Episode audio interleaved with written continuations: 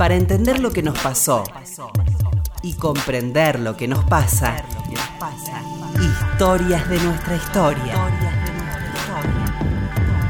Con Felipe Piña. Historias de nuestra historia. Aquí, con Felipe. En la radio de todos. En la radio de todos. Hola, buenas tardes, ¿cómo le va? Acá estamos nuevamente en Historia de nuestra historia. ¿Qué tal, Roberto? ¿Qué tal, Felipe? Buenas tardes. Hoy, bueno, tenemos un invitado muy especial, eh, Marcos Gorbán. Eh, él es productor de televisión, profesor de la Universidad de San Andrés y ex militante comunista, podemos decir. Ex militante comunista. En este caso, lo- ¿por qué lo decimos? ¿Porque somos caretas o somos botones? No, porque, porque tiene mucho que ver. Así empieza el libro. Claro, tiene que ver con el libro que se llama Los Ojos del Che. Eh, un libro muy interesante, altamente recomendable que publicó la gente sudamericana sobre este personaje, Fernando Escobar Llanos. la verdad que increíble, un gran hallazgo. Empecemos por cómo lo encontraste el personaje. ¿no? Lo encontré en el libro de otro. Claro. Lo encontré en el libro de Alberto Nadra, que es un ex dirigente Claro. del PC. Y que, A quien citás también en el libro. Claro, sí, claro, obviamente. Y a Isidoro Gilbert también, ¿no es cierto? Y a Isidoro Gilbert, Claro. que ahí está por ahí, Sí, sí, que la está Fede. la Fede. Sí. Eh, son algunas de, las- de las Claro. fuentes que tuve que consultar. Eh, lo encontré, en Nadra hizo un libro sobre que se llama Secretos en Rojo que cuenta un montón de historias no conocidas del PC, secretas. Claro. Dentro de estas estaba la de Escobar Llanos, que a mí me llamó la atención. Escobar Llanos también figura en la Fede Claro. Pero figura como integrante de un grupo de 50 comunistas que se fue a entrenar a Cuba. Claro, que acá Nada también más lo contás, el grupo de los 50. El grupo de los En el año 50. 63. Exacto. Eh, eh, Gilbert lo, lo nombra en ese como parte integrante de ese grupo, pero Gilbert cuando habló con él no le dio crédito a la historia de que había sido un agente del Che. Claro. Eh, y a mí me dio por saber más, me dio por conocerlo. Claro. Y de... eh, Nunca me va a pasar... Una cosa que nunca, nunca me, me expliqué todavía es, leí cualquier cantidad de libros, me fascina la historia, me fascinan las biografías, los tuyos leí, leí, leí los de Balmaceda, es algo que me atrapa de Sí. chico. O sea, yo soy un pibe que a los 7, 8 años mi vieja me llevaba a pasear al Museo Histórico Nacional de Parque de Lezama. Mira vos. Eh, ¿Por qué? No tengo idea, pero me quedó. Ahí quedó, claro. Eh, y no sé por qué motivo me dio por conocerlo el protagonista de este libro. Ujú. Eh, ¿Por qué lo quise conocer? No sé. Claro. Y, y- y le pedí a Nadra si digo, está vivo. Sí, Ujú. lo quiero conocer. Claro. Felipe, mi fantasía era tomar unos mates con el tipo sentado en Aldo Bonzi, En donde gira. supuse que vivía y Claro. contar mi historia del Che, ¿viste? Sí. Y no, primero no vivía en Aldo Bonzi, vivía acá en Primera Junta, en Caballito. Ajá. Y resulta que el tipo había conocido a mis viejos, conoció mi infancia, había sido vecino de la casa de mis abuelos, Ajá. conoció a toda mi familia, incluso a la familia que yo no conocí, porque es murieron increíble. antes de que yo naciera. Increíble. Y este vínculo es el que me permitió Claro. que el tipo confiara en mí Claro, y me empezara eso- a contar este, lo que me podía contar. Hablemos entonces quién era este personaje, el nombre del militante de Loma de Zamora. Era ¿Cómo un pibe que tenía en ese momento 24 o 25 años. En realidad la historia empieza antes de él, digamos. Empieza cuando en el 61 el Che viaja a Punta del Este Claro, a, la, conferencia. de cancilleres. Claro. En, ese, en esa conferencia un grupo del Partido Comunista Argentino viaja en secreto a Punta del Este a entrevistarse con el Che. Claro. Dentro de esa delegación, uno de los dirigentes entabla buena onda, relación con el Che. Desconozco si se conocían de antes, Claro. no lo sé. Y el Che le propone irse con él a Cuba para darle una mano en la campaña de alfabetización. Cuando este le explica que no puede porque acaba de ser padre y le pide el Che a él que le recomiende a alguien de su máxima confianza. Le recomienda a su hermano. Su hermano es este hombre, el protagonista del libro, Claro. Fernando Escobar Llanos, quien después pasó a llamarse Fernando Escobar Llanos, porque así es como lo rebautiza el Che, o Orlando se rebautiza. también, Orlando, de nombre. Orlando. Orlando. Orlando. cruza inmediatamente a Uruguay por pedido de su hermano. Se encuentra con el Che en Montevideo, en un hotel que está en la avenida 18 de julio, que aparentemente estaba gerenciado, administrado o era propiedad de militantes comunistas. Entonces el Che se alojaba a sus anchas ahí Claro. y el Che le propone que viaje a trabajar con él. Vuelve a Buenos Aires, saca el pasaporte, saca sus papeles. También le dice que mientras están en trámite los papeles, el pasaporte se tardaba un poco en esa Claro. época. Trámite todas las visas que pudiera y todos los permisos para viajar a otros países y que usara como cobertura el tema de que era periodista y que podía escribir colaboraciones turísticas para otros medios. Claro. Así es que el tipo hace un tiempo de trámites. Cuando tiene los papeles, eh, se comunica mediante una clave que le habían dado a un teléfono, le dan instrucciones para viajar a Cuba, llega, el Che lo recibe en una casa que él creía recordar que estaba en el barrio del Vedado. Cuando fui yo ahora, descubrí que no. No estaba bien.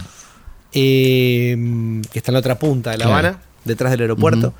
Y. Vedado, recordemos el centro, ¿no? Sería. Claro, es como el barrio residencial. el barrio del centro, claro. Sí, exacto. una- un barrio que todo, cuando yo llegué, buscaba esa casa y todos me decían, esa casa es imposible en el Vedado porque no, Claro. no hay casas con fondo libre. Cuando mirás la- las edificaciones, este hablaba de una quinta. Claro. Una especie de quinta con un gran jardín de atrás que improvisaban hacer un polígono de tiro. Claro.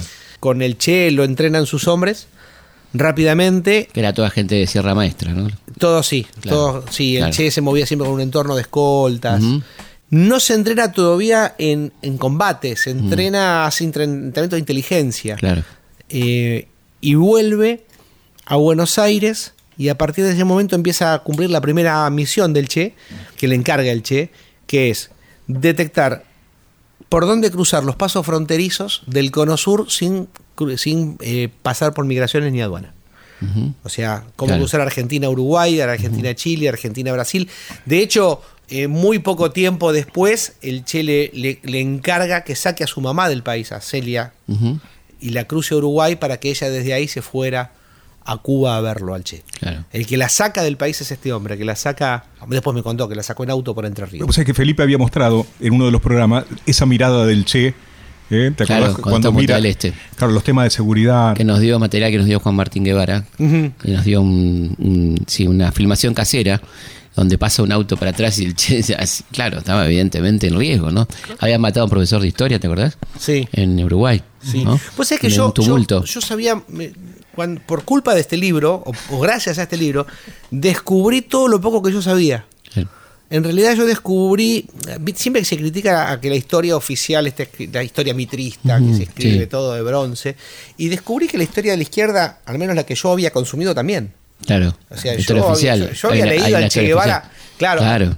Yo además leí siendo adolescente, y eso ya para mí era un recorte. Yo leía al Che Guevara que ganaba. Claro. Claro, O totalmente. sea, yo de Cuba leí todo. Claro. De África nada. Porque Claro. ahí perdió. Pero obviamente. Es como claro. una especie de titanes en el ring, ¿viste? O sea, uno, Bueno, uno ese- se pone con su Sandokan. Es muy explícito el título del año que estuvimos en ninguna parte, ¿no? Exacto. Que quiere decir ese año, no, no hay que hablar de ese año. él- ¿no? él habla del misterio de fracaso. Bueno, Claro. los ojos tampoco. Le cuesta muchísimo hablar de África. Claro. Porque además me cuenta Mm. que él la pasó muy mal y que casi se deshidrata. Ahora vamos a ir a, al África. Y me costó mucho sacarle ahora. Entonces, para- primera misión era, perdón, esta, volviendo a, a lo que estabas contando, de ver los pasos fronterizos, obviamente por alguna cuestión de algún foco, ¿no? Alguna instalación Sí, guerrillera. pensá que esto fue en el año 62. Claro. Y si nos ubicamos en tiempo y espacio, en el mismo 62 llega la guerrilla de Massetti, Claro. que se instala en Salta, eh, y que la logística de Massetti estaba basada, digamos, los cubanos le arman la base logística eh, en Bolivia, Claro. casi en la frontera, con el Furri, Sí, sí, sí. un, un combatiente cubano que después terminó siendo ministro del Interior. No tuvo el contacto con Massetti ni con toda esa gente, para nada. Claro. Pero sí hizo relevamientos de cómo cruzar a Bolivia, Paraguay, a Uruguay, a Chile, a Brasil. Todo el tiempo hacía como esa exploración.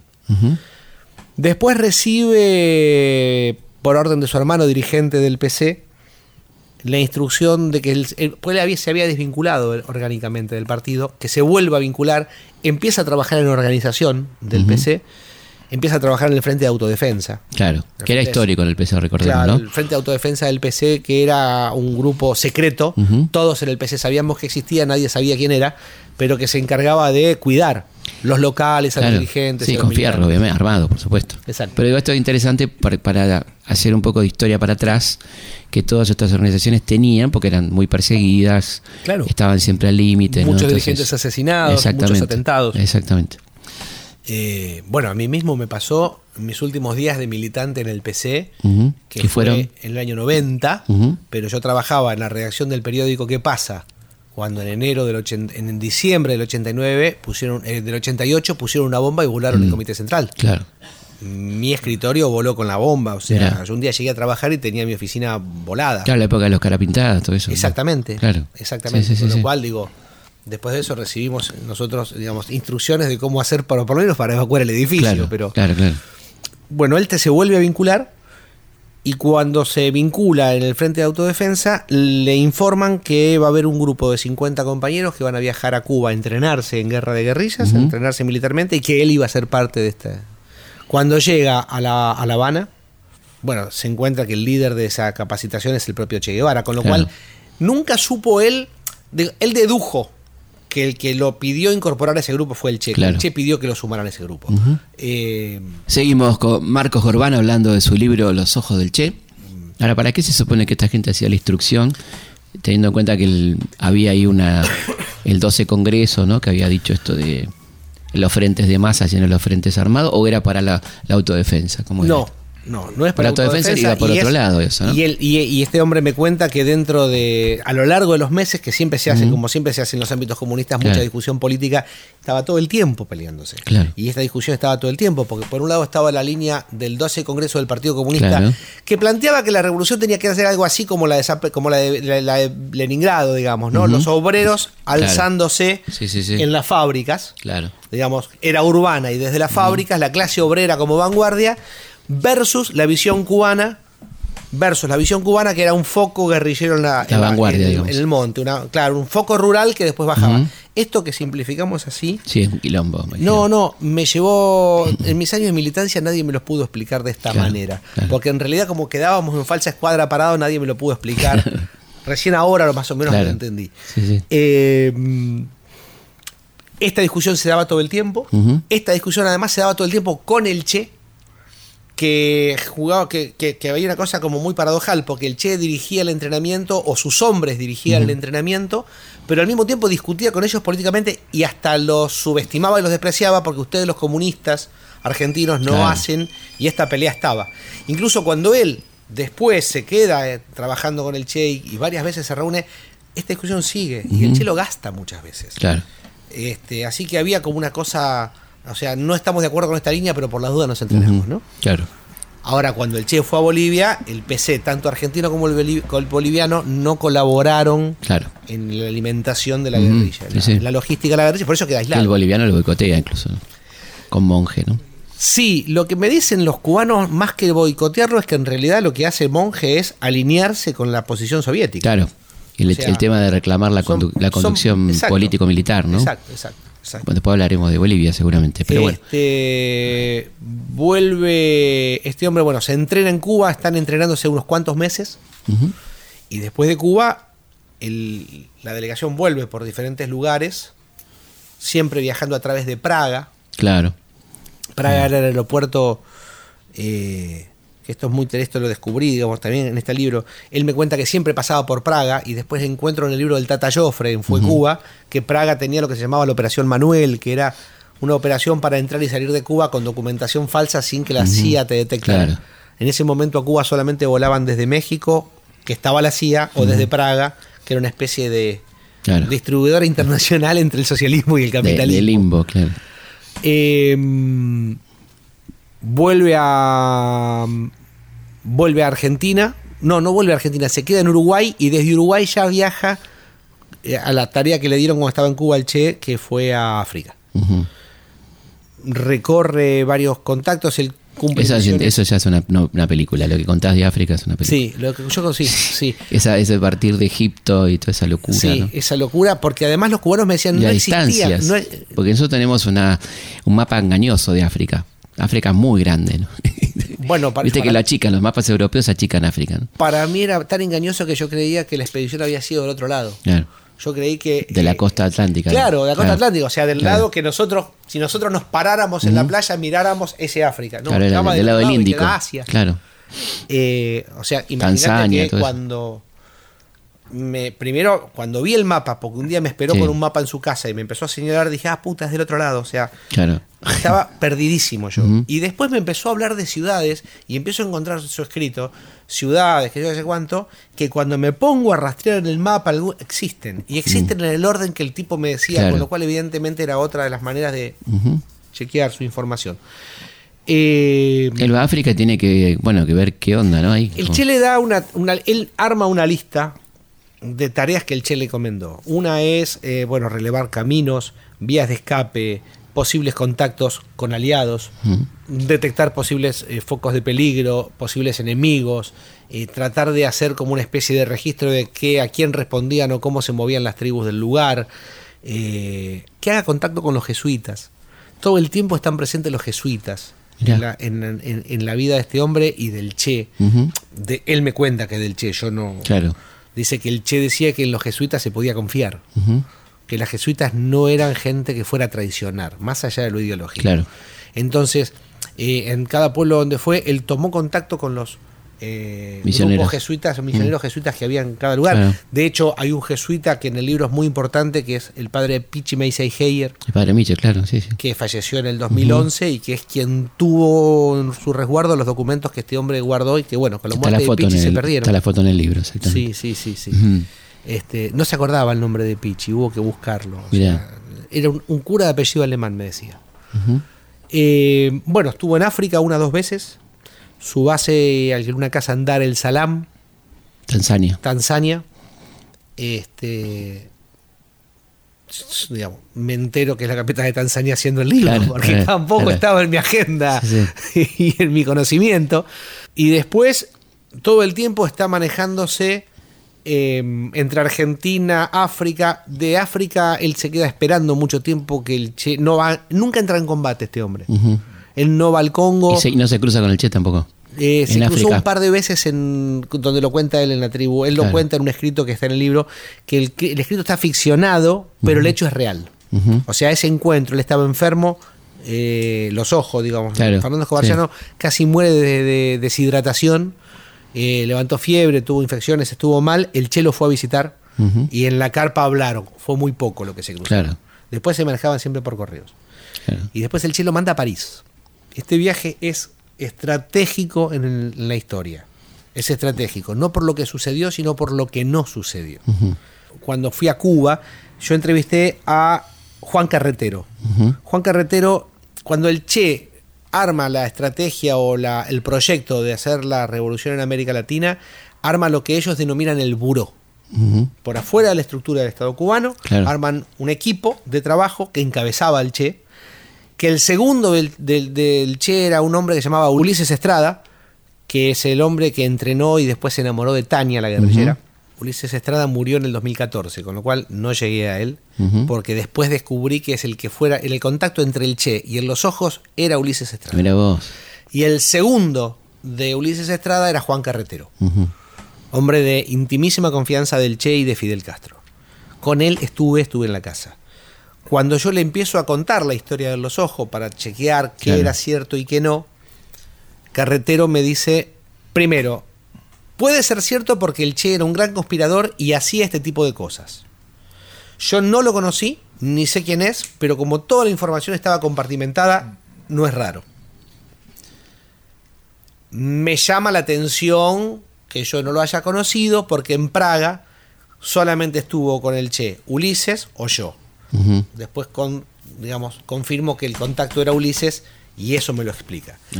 Y cuando le voy yo repisa- repasando a, a Carretero la historia de este hombre, digo, así como te estaba contando a vos al pasar, y me dice, él me pregunta, cuando estaba en África, ¿qué hizo? Yo le expliqué, le contesté como una cosa natural, lo mandó a París. Y ahí el tipo se quedó quietito, se detuvo, me dijo, para, acá hay algo.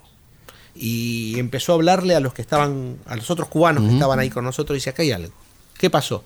Ninguno de nosotros entendía, y Carretero nos explica que el plan del Che, después de África, era irse a París, con dos o tres hombres nada más, Pombo uno de ellos, eh, y de París venir a la Argentina, instalarse en Argentina y armar el foco guerrillero en el norte argentino. Personalmente. Él, sí. Cuando Fidel, me dice Juan Carretero, cuando Fidel se enteró de este proyecto, me mandó a mí, Juan Carretero, cuyo nombre de guerra era Ariel, me mandó a mí al África a convencerlo del Che de que no lo hiciera. Y me dio una carta, carta que está publicada en el libro y que Carretero publicó en una revista cubana hace muy poco. Me mandó a mí, yo viajé al África, yo me senté, me senté con el Che en la embajada cubana de, de Tanzania, que es donde él estaba viviendo escondido en un cuarto. El Che vivió un tiempo mientras escribía la guerra de guerrillas en Claro. Congo, lo hizo escondido en un cuarto en la embajada de Cuba en Tanzania. eh, y me llevó casi una semana convencerlo al Che de que en vez de París, porque ahí lo iban a matar, viajar a Praga, que era seguro, y de Praga volviera a entrenarse a Cuba porque ya estábamos armando el foco guerrillero en Bolivia. Y el propio Juan Carretero cuenta que él es el que enterró las armas y el que ya había comprado y adquirido y conseguido las propiedades que fueran la logística de lo que iba a ser la guerrilla del Che. Entonces, nunca nadie supo y no salió en ningún lugar que el Che pensaba irse a París. No estaba esto Claro. en la agenda de nadie. Al saltarle el dato a Carretero de que este, el Che lo manda a París, dice, acá hay algo. Nadie sabía lo de París, este no lo pudo haber inventado. Fue a París, después lo manda a Praga. O sea, fue Claro. siguiéndolo al Che, esto no lo pudo haber sacado de ningún lugar. Lo de Perón, ¿qué se sabe? La entrevista con Perón. ¿Comentó algo? Mm. No, Nada. no, No lo comentó. no. No, eh, él tampoco ni siquiera mencionó la entrevista con Perón. No. Me, hace poco me preguntaron en una entrevista cómo hizo para eludir él tan solito a los servicios de inteligencia, Claro. la CIA. Es que no estaba con el Che. Claro. O sea, con el Che estuvo en Cuba. Después estaba solo. Claro, estuvo en Uruguay y después estuvo en Cuba. Claro. En África, en Praga, qué sé yo, se conectaba a través de correos, pero no compartió en ese momento una intimidad con el Che. Cumplía Claro. las misiones y la intimidad la tuvo en Cuba. En el 62, en el 63, ahí tuvo varias reuniones, iba por la noche al Ministerio de Industria, el Che armaba sus reuniones conspirativas en la madrugada, lo iba a buscar con un chip y lo llevaba de vuelta a donde dormía y donde vivía. Pero en los momentos como la entrevista con Perón, eh, la Tricontinental, o cuando el Che Fidel leyó la carta de despedida, él estaba a veces hasta en Buenos Aires. Claro. Claro. Estaba como todos nosotros, completamente aislado. Entonces. Opina. Pero Claro. opina como nosotros. Sí, sí, sí, sí. Y no, no dice nada, por ejemplo, de cómo evaluó el Che lo que pasó en África. No dice nada que el Che no haya escrito. O sea, que el África fue la historia de un fracaso, que no se pudo interpretar la cultura de los africanos, que los africanos nunca entendieron qué era realmente lo que estaba pasando. Esto me lo decía el propio Víctor Dreke. Eh, uno de los entrevistados para el libro es Víctor Dreke, que es el segundo del Che en África. Y mira el personaje que le tocó, Kabila, ¿no? Kabila que ahora ves. De Cire Kabila. Este, Impresionante. Vamos a hacer una pausa. sí. Hacemos una pausa y seguimos en Historia, nuestra historia, charlando con Marcos Gorbán sobre su libro Los ojos del Che. Enseguida volvemos. La herencia común de un pueblo es su historia. Es su historia. Historias de nuestra historia. Con Felipe Piña. Con Felipe Dudas, sugerencias, comentarios. Comunicate con Historias de nuestra historia a través de nuestro mail. Comunicate con historias arroba.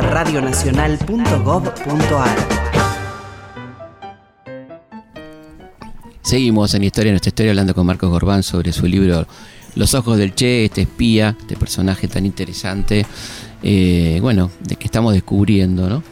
Este, imagino la fascinación tuya cuando lo fuiste descubriendo, ¿no? Me fascinó él, me fascinó la historia que me llevó a él, que era Claro. la historia de haber sido un agente del Che. Me rompió la cabeza la piña del knockout, es cuando yo me encuentro que este tipo además era vecino de mis viejos, conoció a mi familia.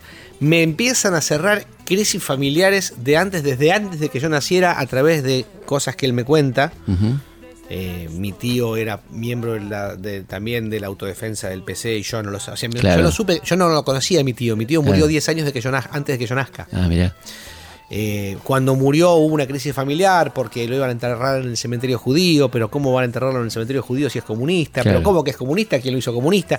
Y se armó un quilombo donde mi madre termina siendo acusada de haber hecho comunista a su hermano y toda una cosa así, y nunca se solucionó, o sea, se apaciguó, pero nunca se supo qué pasó. Claro. 60 años después, Mira vos. tomando mate, me dice el tipo, yo afilié a tu tío.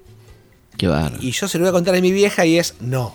Claro. Ahora entiendo. Claro. Y, y empiezan a cerrar historias. O sea, te puedes imaginar que me empezaron a pasar cosas personales. Claro. De, el tipo me empieza a contar anécdotas que vivió en la casa en la que yo nací, donde me recuerda escenas que él vivió con mi padre, en la que mi padre tiene con él gestos que después tuvo conmigo. Tonterías. O sea, que mi viejo, mi viejo tenía el consultorio, mi viejo era médico y atendía el consultorio en casa. Entonces, mi viejo solía, entre paciente y paciente, salir. O sea, atendía un paciente, salía del consultorio para que entre la enfermera y cobre, porque Claro, si no, no, no cobraba. claro, mi viejo le daba claro. vergüenza cobrarle a los pacientes. Y salía, agarraba la ladera, abría, tomaba soda, qué sé yo. Y muchas veces mis, mi vivencia es estar en el living de casa y que mi viejo salía y me tiraba la llave del auto, me la tiraba, o sea, tajala, y es andá al banco, andá a hacer tal trámite, andá a buscar Claro. tal cosa. Y el tipo me empieza a contar que un día estaba en mi casa discutiendo mm, cómo hacer con un grupo la campaña electoral y mi vieja había que ir a buscar un agente a Temperley y mi viejo sale del consultorio y le tira las llaves. Cuando el tipo me empieza a describir la escena como le, le tira las llaves, hablando año 62, Claro. en la misma escena que yo viví Claro. 30 años después en mi casa con mi viejo. Claro. Entonces eso me, me pero me destartaló. Claro, sí, sí, sí. Este, Volviendo al libro, estábamos en, eh, terminando la campaña de África y estamos diciendo que el Chet sí tuvo una, obviamente, una, una postura muy autocrítica, ¿no? Frente a eso, que más o menos qué, qué conclusiones sacaste, más allá de lo que él le haya dicho, ¿no? Eso. Mira, yo de África, como te decía al principio, no sabía nada. O sea, yo tuve que leer de África y, en- bueno, entender de Kabila, de, de, de- de- Bueno, solamente había escuchado de Patricio Lumumba, Claro. así muy por de costado, y porque había una universidad soviética que se llamaba Patricio Lumumba y yo milité el el PC, y entonces... Todo el PC Soviética, claro. claro. Todo lo que sabía de África era eso. Claro. Con lo cual tuve que medio que estudiar, aprender, entender primero dónde quedaba el Congo, y que Claro. el Congo belga, y por qué entraron por Tanzania. eh, con lo cual eh, fue aprender una historia nueva Claro. para mí. Eh, los ojos muy reticente a hablar de África, le cuesta mucho. Eh, dice que para él fue muy traumático. Solamente cuenta con mucho amor, pero con un amor, viste, como la gente que tiene mucho amor por, por, por una mascota. Bueno, ese amor él es la- lo tiene por su Land Rover, por su 4x4, que es con el que atravesó desde Egipto por primera vez 5.000 hasta, kilómetros. hasta Tanzania. Exacto. Y sin aire acondicionado No, no, y sin caminos, Claro, bordeando Sí. el Nilo. sí, sí. Ya es Tarzán eso, ya es Dactari. Sí, sí, eso ya es una, el Camel, Claro, el camel. Trophy, Exacto. verdadero Camel Trophy. Eh, y entonces me cuenta que un día iba caminando por la capital y vio un Land Rover estacionado de esa época y el tipo entró desesperado a su departamento a buscar la cámara de fotos para sacarle la foto cuando llegó el auto no estaba más. Pero, pero eh, es como digamos el único momento en que se ablanda Claro. Para hablar de Af- después no rehuye todo el tiempo. Bueno, un gran fracaso, ¿no? Este, sí, y él lo toma como algo personal, no el fracaso del Che, sino Claro. también un fracaso propio. Eh, no, no termino de entender por qué. Bueno, eh, eh, en el relato de, de- de este hombre, del protagonista del libro, primero hay muchas lagunas porque hay cosas que no se acuerda. O que se las acuerda mal, borroneadas. Muchas de esas cosas que él se acuerda borroneadas, yo las pude reconstruir. Hablando con testigos, Claro. con gente, pude eh, en- me- encajar los hechos o encontrar los hechos que ahí encastraban. Otras, como en África, no. Claro. No, no, no. O sea, por dónde anduvo, dónde se quedó y los que Claro. tribus ya ahí me costó, digamos, me- debía haber ido a África. Y cuando hablé con Víctor Dreke, que es el segundo a cargo de la expedición del Che, eh, no lo conoció este hombre. Lo que sí, y él, y, y él no lo conoció a Dreke tampoco. O sea, entre el segundo del Che y él no hubo contacto. Súper compartimentado estaba. Absolutamente. Pero cuando yo le muestro a, a Víctor Dreke una foto de los ojos en África, que es la única foto que tengo de él en África, Ujú. Dreke mira la foto, a ver, yo se la doy para ver si reconoce al tipo. Me dice, mira, no, no lo reconozco, pero esta foto es en Tanzania. Porque esta tribu era una tribu, por los tocados que tenían las mujeres, es una tribu que estaba en Tanzania, muy cerca de donde estábamos nosotros.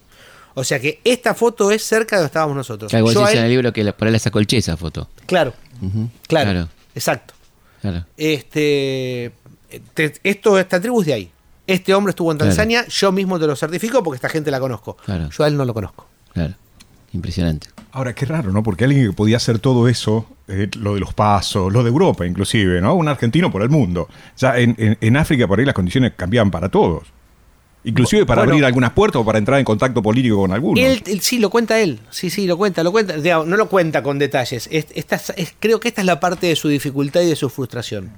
Claro. Eh, cuando intento hablar, o sea, es agarrar algo patinoso que no, no, no quiero hablar de eso, no quiero hablar de eso, Claro. y le voy sacando, sobre todo porque escribió algunos cuentos sobre eso, entonces le, que están publicados en el libro, y que en función de los... No, bueno, esto sucedió, sí. No fue así. No fue así. Pero, bueno, pero esto, sí, bueno, esto Claro. sí fue así. Y va rehuyendo y le esquiva el bulto todo el tiempo. Eh, le cuesta. Tiene. Por momentos tiene hasta vergüenzas de algunas cosas. Este, lo del que casi se muere de deshidratación me lo dijo al final. Claro. En la última de las reuniones, dos, dos años después, y me lo dijo como quien me dijo, me hice pis encima. Claro, una gran Eh, vergüenza. claro, como una cosa de narcisismo herido. Sí, sí. Eh, entonces me costó mucho reconstruir eso. De pronto me contaba cómo caminaba por las calles de Praga Claro, y a qué bar iba. Y de África nada. claro.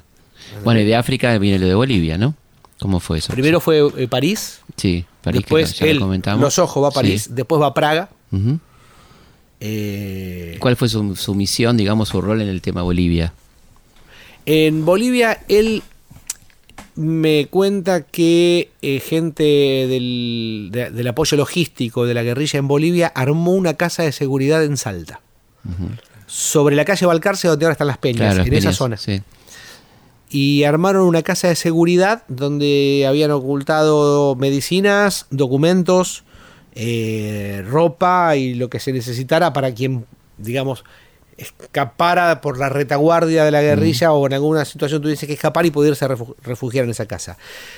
No la armó él, no la armó él, este, la, armó, la armaron desde Bolivia, gente que usó de Bolivia la armó en Salta, pero él sí fue un par de veces a como hacerle el mantenimiento a la casa. Muchas veces una de las tareas que tenía es pasar por los lugares por donde había pasado el Che antes y borrar todo rastro, borrar toda huella. O mantener, digamos, las apariencias. Esto es lo que hacía él en Salta. y otra de las tareas que tuvo en ese momento asignadas era ver si podía abastecer o reclutar gente en la logística. Pero esto ya no lo hizo. Ajá. No lo hizo porque eh, supo que estaba Ciro Bustos haciéndolo. Ciro Bustos es un, un artista plástico mendocino Sí. que había sido parte de la primera guerrilla, la de Massetti. Y el Che le da. Bueno, ese que famoso hombre que es capturado junto con Regis Debré en Bolivia. Exactamente. Mm. Ciro Bustos también me enteré quién era a partir de este libro. Nunca había. Claro. Yo no supe quién era Ciro Bustos. O sea, hay un montón de gente que en la historia oficial de quien no se dedica a la historia es desconocida. Claro. Este, La pieza clave, le gusta. Clave, sí, claro. ¿Leíste el libro de Ciro Bustos? Sí, sí, sí. ¿Le crees a Ciro Bustos? Eh, lo entrevisté, lo entrevisté, un tipo muy sufrido. Tipo que ha quedado muy dolido, ¿no? Porque... Yo, ¿Sabes qué le creí? Sí, yo le creo, absolutamente. Aparte, te digo, eh, muy conmovedora la, la- hablar con él. Una larga entrevista y, y fue muy conmovedor, porque el tipo vivió bajo la el peso de la traición, de Claro. ser acusado de traición, y le explica muy claramente que no, no fue un traidor, ¿no? Que, y da unos datos muy concretos, como por ejemplo que la, la sola presencia de Debré en Bolivia delataba que estaba el Che. No hacía falta que él diga que estaba el Che. No, no, y aparte él dice No, que el Che mismo, claro. el, el Che mismo le dijo, si ves que estamos perdidos, si estamos aislados, de decir que estoy yo y gritar los cuatro vientos, claro. quizás de esa manera rompemos el aislamiento. Sí. Después es acusado de ser el que delata que estaba el Che. Sí, pero ya lo Yo- yo creo en él, o Vos sea- fíjate lo que eran los cuerpos de Ranger, no estaban buscando cualquiera, estaban buscando ese, ese, ese- nivel de movilización militar. Era porque sabían Bueno, que estaba el Che. Terminó siendo el, el chivo expiatorio. Claro, hay un lindo documental que se llama El Sacrificio. Sí, sí lo vi. Lo viste que habla de, de ese sacrificio, de, de años, porque él guardó silencio también mucho tiempo, no Sí. quería hablar, ¿no? Sí, Se- sí, sí, sí. Se la bancó estoicamente, digamos, ¿no? Bueno, Los Ojos me contó un día, una mañana, este, queda, queda, digamos, el clima es como, viste, ese hombre que está borracho y que se pone confesiones, pero a las 10 de la mañana tomábamos mate, con lo cual no Claro. estaba borracho, pero era como esa, esa, esa melancolía en el tono eh, que alguna vez tuvo la fantasía de irse a Suecia a matar a Ciro Bustos. Mirá, Le digo, ¿y por qué no lo hiciste? Porque nunca maté a nadie, porque Claro. no me di bueno, y porque después me di cuenta que era una estupidez. claro. Pero sigue todavía con ese resentimiento hoy. Mira vos. Pasaron 48 Sí, años sí, sí. y sigue con el resentimiento y no lo perdona. Le dije, ¿leíste el libro de Ciro Bustos? Donde el tipo dice, no. Pero también pasa en Cuba, ¿eh? O sea, Claro. eh, la directora del Museo del Che Guevara y un par más, Pombo. Bueno, guarda, ahora hasta Ciro Bustos escribe, o sea, Claro. hasta, esa, hasta, esa mierda humana escribe, o sea, es- Claro. Sí, sí, sí. sí. eh, eh, Pombo lo ubica desde otro lugar, a Ciro. Bustos. O sea, un maricón que lloraba, que hacía problemas todo el tiempo por la plata, que se quejaba, que se convirtió en un problema en la guerrilla. Pombo lo acusa de otra cosa. Claro, bueno, era de otra extracción, de otra procedencia, Eh, exactamente. de otra cosa, ¿no? Exactamente. Y continuamos eh, hablando con Marcos Gobán sobre su libro Los ojos del Che, este espía de Ernesto Guevara. Entonces estábamos en cuál fue el rol de, de- de- de tu- los ojos en, en Bolivia, ¿no? Que fue más bien logística del lado, del argentino. Él me dice que le pidió al Che de ir a pelear y que el Che le dijo que no. Porque no estaba entrenado para pelear, había hecho el entrenamiento en el 63, pero no era lo mismo, y porque además su lugar era la inteligencia y darle información. Está en creerle si es verdad esto o no. Yo le puedo creer, no es importante que yo le crea o Claro, no. sí. Lo importante es no estuvo, Claro. no estuvo. Hizo la retaguardia, hizo el apoyo logístico en la parte esta de la, de la casa de Salta y poca cosa. De hecho, cuando el Che lo capturan y lo matan, él estaba en su casa en Loma de Zamora. O sea, ni siquiera estaba cerca en la frontera. Claro. ¿Y qué, y qué le pasa cuando lo capturan al Che? Se entera, no, se entera de la muerte del Che, se entera de que de, de- de- Chaco, directamente, o sea, no, no llega a la información en esa época, eh, era- llegaba más lento, el Che es capturado el 8 y es mm, asesinado el 9. Él se entera directamente del asesinato. Claro. Se entera por un dirigente del partido que se lo encuentra en la calle y se lo dice. Se encierra en la calle, se cierra, perdón, en la casa, llora. Entra en un estado de depresión grande durante unos cuantos meses porque lo que sucede también es que muy pocos meses después de la muerte del Che, él pierde contacto con, con- con la estructura cubana, con, digamos, Claro. con los contactos que él tenía. Años después los recupera, pero de una manera muy eh, ocasional. Sé que después entró en contacto con Ulises Estrada de nuevo. Eh, pero lo que le pasa a él es que además de perder el contacto con los cubanos, muy poco tiempo después tiene un problema dentro de la estructura del Partido Comunista, del cual era militante y dirigente, y lo terminan expulsando. A él lo expulsan del PC, lo expulsan por dos cuestiones.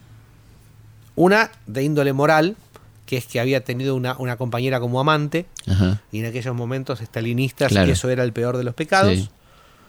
Este, dentro del PC era motivo de, de fenestración absoluta, pero además se lo acusa de haber sido desleal al partido. Y lo que me pareció muy interesante es que él me dijo hace poco, en enero, cuando yo cerré, digamos, la última entrevista antes de cerrar el libro, él me dice, es que es verdad, yo le fui desleal al partido. Porque yo era un tipo de seguridad y yo tenía que darle toda la información al partido. Y yo estaba colaborando con el Che. Y Claro. al partido nunca se lo dije. Con lo cual, ¿le oculté información al partido? Sí. Y pequeña información, ¿no? Es verdad. Sí, yo era colaborador del Che y el partido no lo sabía. Con lo Claro. cual, bueno, me expulsaron. Ujú. Sí. También habla de la mala mal vínculo entre el, el Che y el Partido Comunista Argentino, ¿no? Porque Habla todo el tiempo de eso. digo, no, y- y Pero este- eso está y en todos lados, No, pero ¿eh? digo esta esta esta, descom- esta descompensación, ¿no? De, de que él este, estuviera siendo desleal, que sí que no podía tampoco blanquearlo porque el partido no lo hubiera aceptado. No, exactamente. Claro. Pero no solamente él, me lo cuentan los propios cubanos que entrevisté allá. Eh, uno de los cubanos que logré entrevistar se llama Salvador Prat. En aquel momento se hacía llamar Juan Carlos. Era el cubano que estaba a cargo de las escuelas de entrenamiento militar. Eh, hay un lugar en Cuba que está en todos los libros de espionaje, existe, que se llama Campo Cero, que es donde se entrenaron los dirigentes sandinistas, guatemaltecos, sal- salvadoreños, montoneros, Claro, ERP. claro. Y cuando en Campo Cero se entrena el grupo de los 50, el responsable de Campo Cero fue Salvador Prat. Y fue el responsable además de atender dentro del equipo del Che Guevara lo que era referente a la Argentina. Y era el tipo que atendía como si fuera, no dentro del Estado cubano, sino dentro del movimiento revolucionario cubano, atendía y, y- y- y- y estaba focalizado en lo que sucedía en Argentina. Con lo cual, él estaba acá. Y me contaba con una sonrisa, eh, sin tensión, Claro. amablemente y sin perder la diplomacia eh, los problemas que tenían con, los con el PC argentino, que era soviético, Claro. prosoviético y que hablaba de otro camino y el 12 Congreso. Él me cuenta una anécdota que está en el libro que es tremenda, que me dice, yo estaba en Buenos Aires, alojado en el Hotel Savoy, el día que Onganía da el golpe de Estado y derroca a Ilia. Y me, me convocan a una reunión urgente con un alto dirigente del Partido Comunista. Entonces, obviamente, en el medio de un golpe de Estado, me convocan. La reunión fue en una iglesia. O sea, la reunión entre el alto dirigente del Partido Comunista y el hombre del revolucionario cubano Claro. es en el atrio de una iglesia sentados haciendo que rezan, como en las películas. Claro. Me pareció Sí, sí. maravilloso. El dirigente comunista era Héctor P. Agosti, un intelectual, claro. un reconocido intelectual del Partido Comunista, del marxismo-leninismo. Y me dice que la reunión era para cuestionar la posición de los cubanos sobre no sé qué cosa de la Unión Soviética. En ese momento. En ese, el día en medio del golpe. Y el cubano le dice, escúchame, están dando un golpe de Estado acá. O sea, estás en pedo, está la gente, la policía con, la- con los perros en la calle y estamos hablando de la Unión Soviética. Y no, pero que es importante. Y lo que terminan haciendo a instancias de la propuesta del cubano es para. vénganse a La Habana y discutámoslo allá. Claro. Y le suspenden ahí y se efectivamente fueron a La Habana y siguieron discutiendo sobre la posición soviética en La Habana. Le digo, pero bueno, Claro. Sí, sí, sí, sí. Este- Es parte de lo que fue, ¿no? Esta historia del PC. bueno, a mí me pasó 30 años después lo mismo. o sea, yo- mi salida del PC tiene que ver con esto. O sea, yo mi último escalón en el PC es trabajar como periodista en el que pasa. Y me entró en cortocircuito brutal esto de querer ser periodista, querer saber y escribir en un periódico donde evidentemente empiezo yo a concluir un día que no se quería saber. Claro. El 23 de enero del 89 en Argentina se ataca el cuartel La Tablada Claro. y pasa lo que pasa y la tapa del periódico del PC es todos con Cuba, contra el bloqueo. Claro. O sea, estábamos hablando del bloqueo de Cuba, que era el 62, y lo que pasaba Sí. en, La Tablada lo estábamos poniendo. Sí, sí. Eh, bueno, listo. Claro. Es- esto es una obra de teatro, si querés. Yo trabajaba en el periódico del Comité Central del Partido Comunista cuando cae el muro de Berlín. Y donde vos tenés que explicarle a los militantes lo que está pasando. Claro. Sí, o sea, vos tenés Segura- que traducir esto. Yo tenía 19 años, 20 Ujú, años, 20 años tenía, con Claro. lo cual, obviamente, tenía la capacidad para escribir, pero no tenía el bagaje informativo, político, ideológico de análisis para explicarlo. Y me siento con un alta dirigente de las relaciones del, de la- del Comité de Relaciones Internacionales del PC, la Cancillería, digamos, del. PC, y me dice, eh, lo que pasa es que los compañeros alemanes cometieron muchos errores. En cambio, los compañeros rumanos, el compañero Ceausescu, yo vengo de allá, tal cosa, tal cosa, tal cosa, tal cosa. Yo cerré el periódico el martes, el miércoles entró en la imprenta, el jueves estaba fusilado Ceausescu. Claro. Y el periódico en la calle. Entonces estábamos diciendo que el compañero Ceausescu tal cosa Sí, sí, y entre sí. que entró la imprenta y salió lo habían fusilado. Claro. Aparte de lo que era, lo que era Ceausescu, ¿te acordás? No? Pero bueno, Cosa tremenda, ¿no? no había internet. Claro. Ahí está el perdón. Continuamos en Historia de nuestra historia hablando con Marcos Gorbán sobre su libro Los ojos del Che. Pero ¿y ¿cómo siguió la vida de este hombre, no? De los ojos. Los ojos se desvincula, pierde su vínculo con el PC, pierde su vínculo con los cubanos, se reformula, hace el recalculando de todo GPS. Ujú. Me dice que en los primeros años 70 la pasa muy mal, trabaja como periodista, eh, se ubica trabajando como periodista y no lo chequeé en el diario Crónica. Ayer haciendo una nota con un periodista de tiempo argentino que trabajó muchos años en Crónica, le tiré un par de datos y me dijo, eso exactamente pasa en el diario Crónica, entonces dije, bueno, evidentemente otra vez Claro, tiene razón. coincide, eh, que es que me cuentan los ojos que él trabajaba como periodista en eh, la sección de internacionales. Se quejaron un grupo, entre ellos él, de que no les permitían firmar las notas y entonces como castigo lo mandaron a deportes. Ah. Y el, el de ayer me decía, en Crónica no se castigaba a la gente, no se despedía a la gente, se la castigaba mandándote a otra sección. Claro. Es tal cual. Genial. Estuvo en deportes un tiempo en Crónica, publicó un par de libros de poesía y después fue errando de trabajo en trabajo. Su oficio es ser óptico. Actualmente. No, dejó de serlo, pero cuando el Chelo convoca trabajaba en una óptica en, en Constitución. La calle Brasil. Este, que no tiene nada que ver con nada. Claro. Eh, Y hoy en día y y- fue vagando y fue después fue empleado en un organismo estatal y hace cosa de un año se jubiló a los 79 años. Qué bárbaro. Se jubiló hace ahora muy ¿Y poquito. por qué te parece que se decidió hablar ahora, no? Yo creo que tiene más ganas de hablar que las que admite. Ajá. Creo que tiene una herida narcisista como la que todos tendríamos de ser dueño de una historia tan increíble y no habérsela contado a nadie. Claro. No me cabe ninguna duda.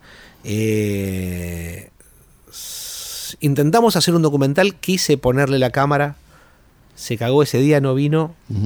No solamente no vino ese día, sino que durante tres meses desapareció por completo Ah, y no lo podía lograr ubicar. No usa celular, con lo cual Ay, sí, muy- durante tres meses nadie atendió el teléfono en su casa. Eh, pero bueno, finalmente lo logré ubicar de nuevo. Llorando me dijo que no podía, que no lo podía hacer, que no quería ser famoso, que no quería ser conocido, Claro. que no quería ser detectado, que no quería ser identificado. Eh, se lo respeté. Por supuesto. Pero sigo sintiendo que en realidad tiene pudor a que los viejos compañeros de aquella época salgan a juzgarlo de nuevo. Claro. Este, bueno, mi vieja es- fue compañera de esa época Claro. y sigue condenándolo. Sigue enojada con él. Mi vieja sigue militando. Mi vieja en este momento está en Holanda. Em, en el Congreso de los Pueblos contra los transgénicos y contra Monsanto. Mira. Tiene 85 años. Ujú. Es un enojo nuestro que se fue igual, se escapó. Claro. Tengo una vieja que se escapa ahora. Pero bueno. Eh, No la vas a andar retando.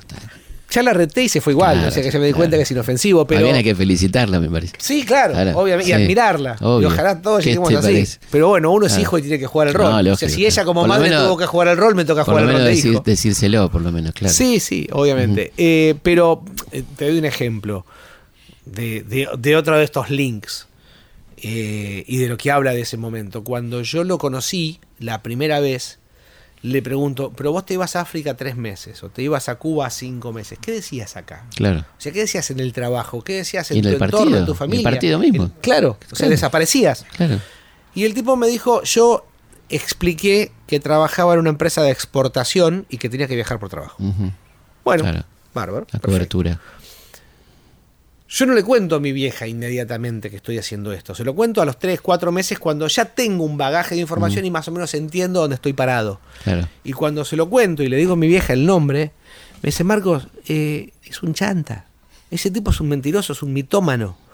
Cuando nosotros militábamos nos desaparecía, se borraba, nadie lo encontraba. Y como a los tres meses aparecía decía que era exportador. Qué grande. ¿Qué va a ser exportador ese zaparrastroso?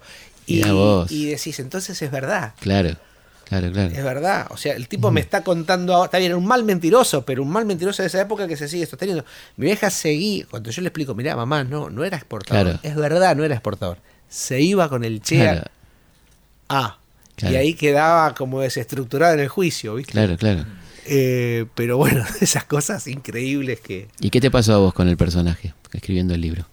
fui caminando todo el tiempo en un equilibrio, en una pelea interna mía, entre tratando algo que te debe haber pasado a vos y a todos los que trabajan con la historia. Mm.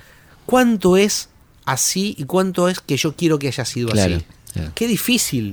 Eh, hay gente que cree que investigar es juntar el testimonio de tres o cuatro personas y ya está. Ya y está. a veces hay escenarios y cosas que no es juntar el testimonio no. de tres o cuatro personas. No, no, no. Tenés que salir a buscar documentación, ver cómo fueron los hechos. Hay que, eh, ¿viste? Sí. Eh, y yo estaba caminando un camino donde no tenía ninguna certeza.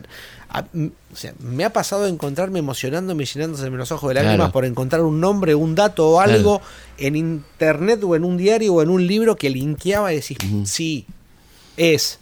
Porque en realidad me aliviaba la sensación de que estaba caminando un camino que aparentemente había sido así. Quizás esta curva era más o menos pronunciada, pero el camino estaba. Claro. ¿Y te pasa algo esto de los biografiados vivos que vos le aportás a él? ¿Conocimiento sobre su vida? Sí. Una cosa muy loca. Sí, esa, que le reconstruís la memoria. No, en realidad que le claro. reconstruís la memoria. Sí.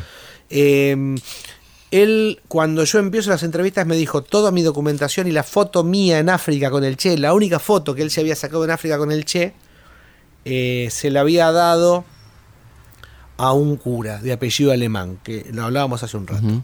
Ahora, él lo único que sabía del cura era el apodo eh, y nada más. Y que se encontraba en una casa en la calle O'Higgins en Belgrano. El padre Pichi. Punto. Claro.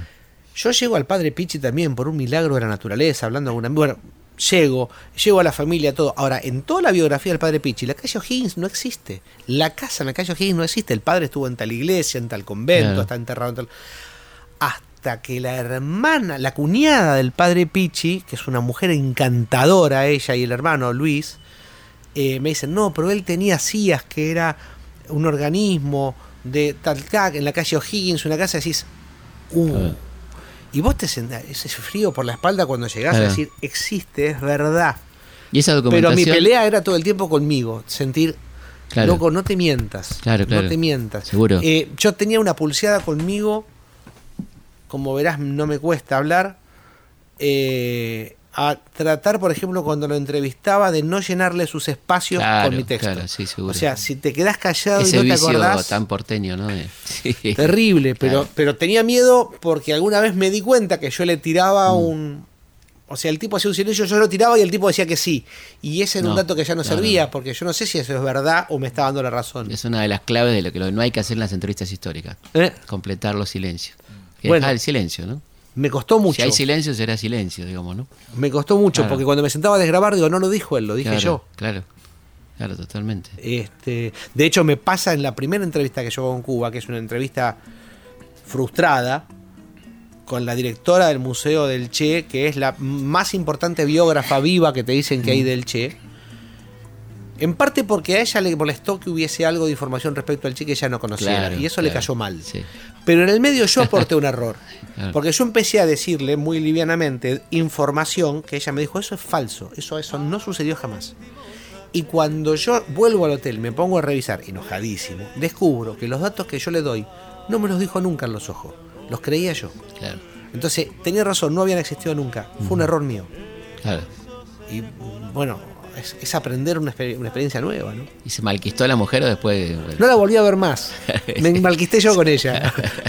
te dio cosa? Sí, dio pero me, me pareció fascinante, por ejemplo, un detalle que es todos los tipos que combatieron con los que hablé, Carretero, eh, Salvador Prat, eh, Tony López, eh, cuando yo llegaba con esta historia se quedaban escuchando y querían saber cómo era. Claro, pues no la conocían. No la conocían y escuchaban y decían, esto puede ser, esto sí. Eh, no sé, y no lo conocían a él aparte. No. Increíble, ¿no? Eso es increíble. No, no. Nivel Pero ellos mismos son los que me dan la pista. Por ejemplo, yo entiendo que el contacto entre el Che y los ojos era Ulises Estrada por Juan Carretero. Claro. Porque el que me dice, o era Juan Ulises Estrada o era yo, no había otra posibilidad, no existió otra posibilidad, fue Juan Carretero. Estrada murió, yo no fui. Claro. Listo. Vuelvo a la Argentina y le pregunto a Orlando, Orlando, ¿con quién, a través de quién te comunicabas con el Che? No me acuerdo cómo se llamaba. Oh, qué duro. No me acuerdo.